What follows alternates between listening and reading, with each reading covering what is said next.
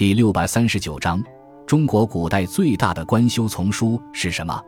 四库全书》是我国清代官修的中国古代最大的一部丛书。清乾隆年间，学者纪云为总纂官。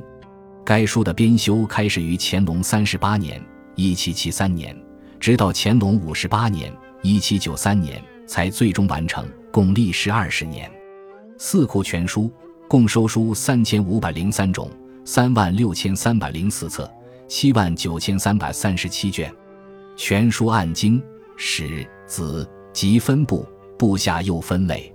其中经部含十类，分别为易、书、诗、礼。春秋、孝经、五经总义、四书、乐、小学、史部含十五类，分别为正史、编年、纪事本末、别史、杂史、诏令奏议、传记、史钞、载记、时令、地理、职官、证书、目录、史评。子部含十四类，分别为儒家、兵家、法家、农家、医家、天文算法、术数、艺术、谱录、杂家、类书、小说家。史家、道家，集部含五类，分别楚辞、别集、总集、诗文评、词典。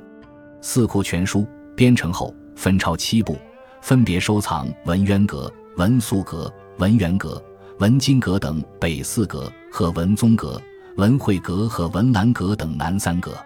四库全书是我国古代文化中的瑰宝，保存了大量我国古代的文献资料，